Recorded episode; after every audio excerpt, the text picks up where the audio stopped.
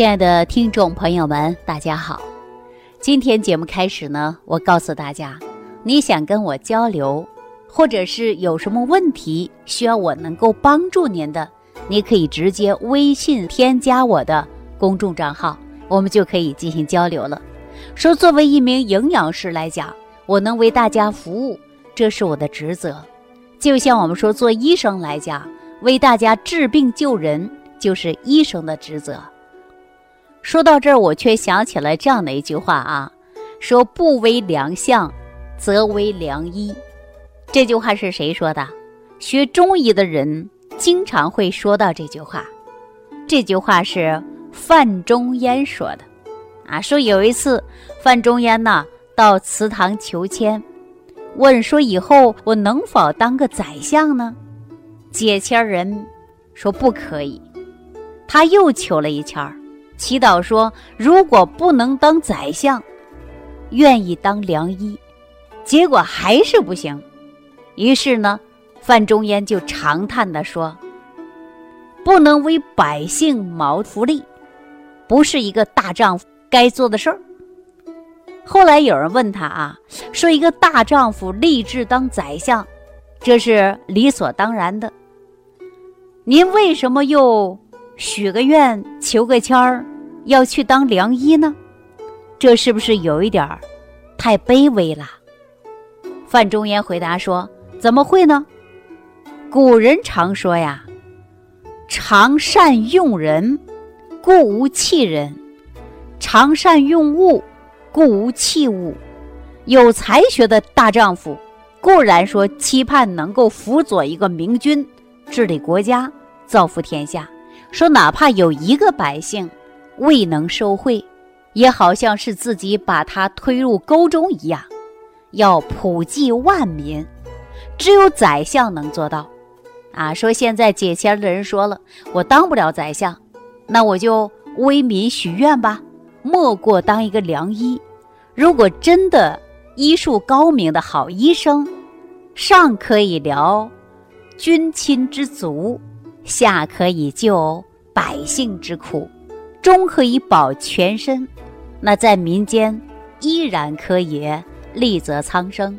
除了良医，再也没有别的可选了。就这样，后世相传“不为良相，愿为良医”的由来呀。元代戴良说得好啊，说医以活人为服务，啊，与物如道之最切近。所以说，作为医生来讲啊，治病救人。是他的职责。那作为营养师来讲呢，我们通过营养食疗的方案，让我们大家身体健康，也是营养师的一个职责。说到营养这一块来讲啊，确实很多人给我发微信啊，包括给我留言，说吃什么才能够养护好自己的脾胃。那我给大家开了不少食疗方法，有很多人呢说坐着吃比较麻烦。而且很多人已经出现了胃部不适应，甚至体虚多病的现象。那我也给大家开过五行健脾散，我相信很多人也用了。那这个五行健脾散呐，这个方子出现到现在，也可以说是千古名方了。其中有山药、薏米，包括莲子和芡实。那为什么说到山药呢？山药啊，它也是可以健脾胃的。并且呢，可以生津养血，并且还有固肾之作用的。我们说呀，这个山药的记载呢，历史也是比较悠久的，并且在《本草纲目》当中啊，以及《神农百草经》当中啊，都有提到山药。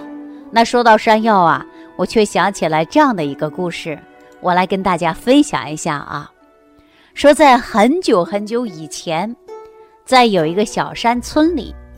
有一个牛娃的孩子，父母呢先后都身亡了，万般无奈之下，他就到附近的白云山上去了，想出家当和尚。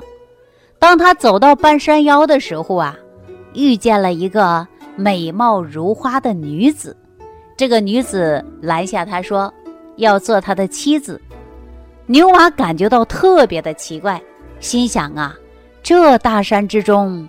怎么冒出来这么一个美女呢？真的是美若天仙的一个好姑娘啊，非要做他的妻子，这太不可思议了。牛娃果断的呢就拒绝了。可是这位美若天仙的姑娘啊，不依不饶，非要做他的妻子。那牛娃不可以不答应。如果说不答应，就休想从他的面前走过。牛娃心想啊，出家怎么可能在这里过日子呢？到现在好，被个女子拦住了，软硬不吃，实在是没办法了，他只好就答应了。那这位女子呢，叫云花，她跟着牛娃回到那间茅草屋里。两个人举办了简单的婚礼，就成了一家。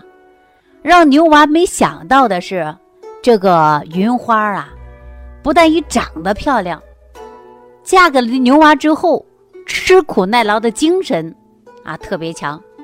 白天牛娃去干活种地，他的媳妇儿在家织布啊纺线，把家里收拾的是井井有条。村里人呐都夸牛娃福分不浅，白白捡个好媳妇儿。牛娃和云花过着幸福的生活，几年的时间，他生了两个男孩，一个女孩。村里人都很奇怪，说云花啊，每天都跟牛娃在一起，吃着粗茶淡饭，干着繁琐的家务活可是云花呢？跟刚来的时候一样的年轻美丽，牛娃有了娇妻作伴呐，慢慢的也打消了出家做和尚的念头。这俗话说呀，天无常情，人无永好。这一年呐，正好赶上瘟疫，云华和三个孩子啊，陆陆续续的都病倒在床上了。更要命的是，随着瘟疫的扩散。村里人很多都死去了，云花也是奄奄一息了。这一天呢，云花把牛蛙叫到床边告诉他，在南山的山里边有一种草药，或许能治疗这种瘟疫，让牛蛙呀赶紧去找找看看。把这种草药找回来，不但能够治好一家人的病，而且还能够救。一村人的命，云花还告诉牛蛙两句话，一定要牢牢记住在心里。说这两句话是什么呀？说心善春风起，心诚南山开。牛娃含着眼泪告别妻子，一个人呐走进了南山。那南山呢，不仅仅的是路途遥远，而且呢。山路崎岖，还会遇上呢豺狼虎豹。每一次牛蛙都会化险为夷。这一天，他走着走着，牛蛙忽然被一座大山给挡住了，前面没有路了。牛蛙正在想怎么走呢，回头一看，四面都是耸立的高山，两座山中间把它夹住了。牛蛙一看，前走没路。退不回去了，顿时他就惊呆了，说：“难道老天非要把他困死在这里吗？”牛娃心想啊，非常着急，他想自己困到这里回不去倒没事儿，可是云花母子还有一村的病人等着他采药回家看病的呀。正在焦急的时候，他就想起了他的妻子对他说的那两句话，然后呢？他就用心的开始念出这两句话，说：“心善春风起，心诚南山开。”忽然之间呐，奇怪的事儿就发生了，眼前这个山崖成了两扇大门，从间呐就开了一个缝，正好呢，他从缝里边啊就走过去了，看见上边有一种草。草上结了一些小豆子，这不就是云花说的能治瘟疫的草药吗？牛蛙呀，连根带草就把它拔出来了。一看，怎么长得像萝卜一样呢？牛蛙带着这些草啊、草根呐，高高兴兴的回家了。可是回到家一看，他呆了，见到床上的云花不见了，三个孩子在身边摆着一个碗，和他手里的草药是一样的。当天夜里呀，牛娃就梦到云花来了，在他面前笑着告诉他，说他采这个药啊，就是草药，说只有心善的人才有缘得到，因此呢叫药膳，草根呢叫善根，人们吃了之后不仅可以去除瘟疫，而且还使人。心会向善，云花叮嘱着牛蛙，好好照顾孩子。说着，就升天而去了。牛蛙用善药和善根熬成了粥，治好了全村人的瘟疫。那村里长者呀说，云花不是凡人，而是南山化身过来的神仙，来解救他们了。那说到山药啊，我给很多人开过五行健脾散，调脾胃。那么说到山药呢，我想很多人经常也会去吃，尤其南方人啊，南方人你去菜市场，那个山药长得特别大，特别粗，然后很多人拿过来煲汤，啊，还有很多人蒸着吃的，这种我们叫做什么呢？叫做菜山药，它基本上呢是做美味佳肴的。做菜来吃的，但是它入药啊，药性并不是很大。那我们说真正以山药入药啊，我们要选择产地好的，那就是河南的山药。河南的山药它有一个特点啊，就是药用价值比较高，营养价值比较丰富。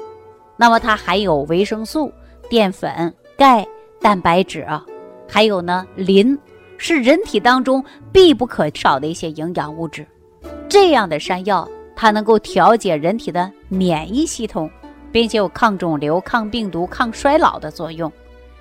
所以说，这个山药啊，很多人都比较喜欢吃。尤其呢，我们说对于人体健康，它有保驾护航的作用。您看，它可以防止血管内壁的细胞增厚。也可以防止脂肪堆积在细胞壁上，又可以保持血管的弹性，阻止动脉硬化的发生，可以调节血压、降血糖、降血脂、抑制肿瘤，还可以对胃部起到保护的作用。选择药材或者是选择食材，我们一定要看它的生长环境。那我选择的山药啊。就是河南的铁棍山药，它这个山药呢，生长的环境啊有点特殊，因为它靠近黄河的沙土，这种地方的山药啊，长出来的药用价值是比较高的啊。就是在河南焦作地区，这个地区的山药啊，入口即化，营养价值非常高。那么我们很多人呢，药食同源。就用它做了不少的美味佳肴，并且呢，有很多中成药当中啊，都添有山药。我借着节目开始的时候啊，也给大家介绍了《红楼梦》当中就讲到山药馅儿的啊这个饼。大家看过《红楼梦》的呀，我相信大家也都知道啊，叫枣泥山药糕，并且呢，它含有的氨基酸。包括铁、锌、锰、钙的微量元素，还有各种的微量元素是人体不可缺少的，功效呢是特别好，药用价值呢也是非常高的。山药也是山中之药，食中之王，不仅可以做成保健食品，可以调整人的身体健康。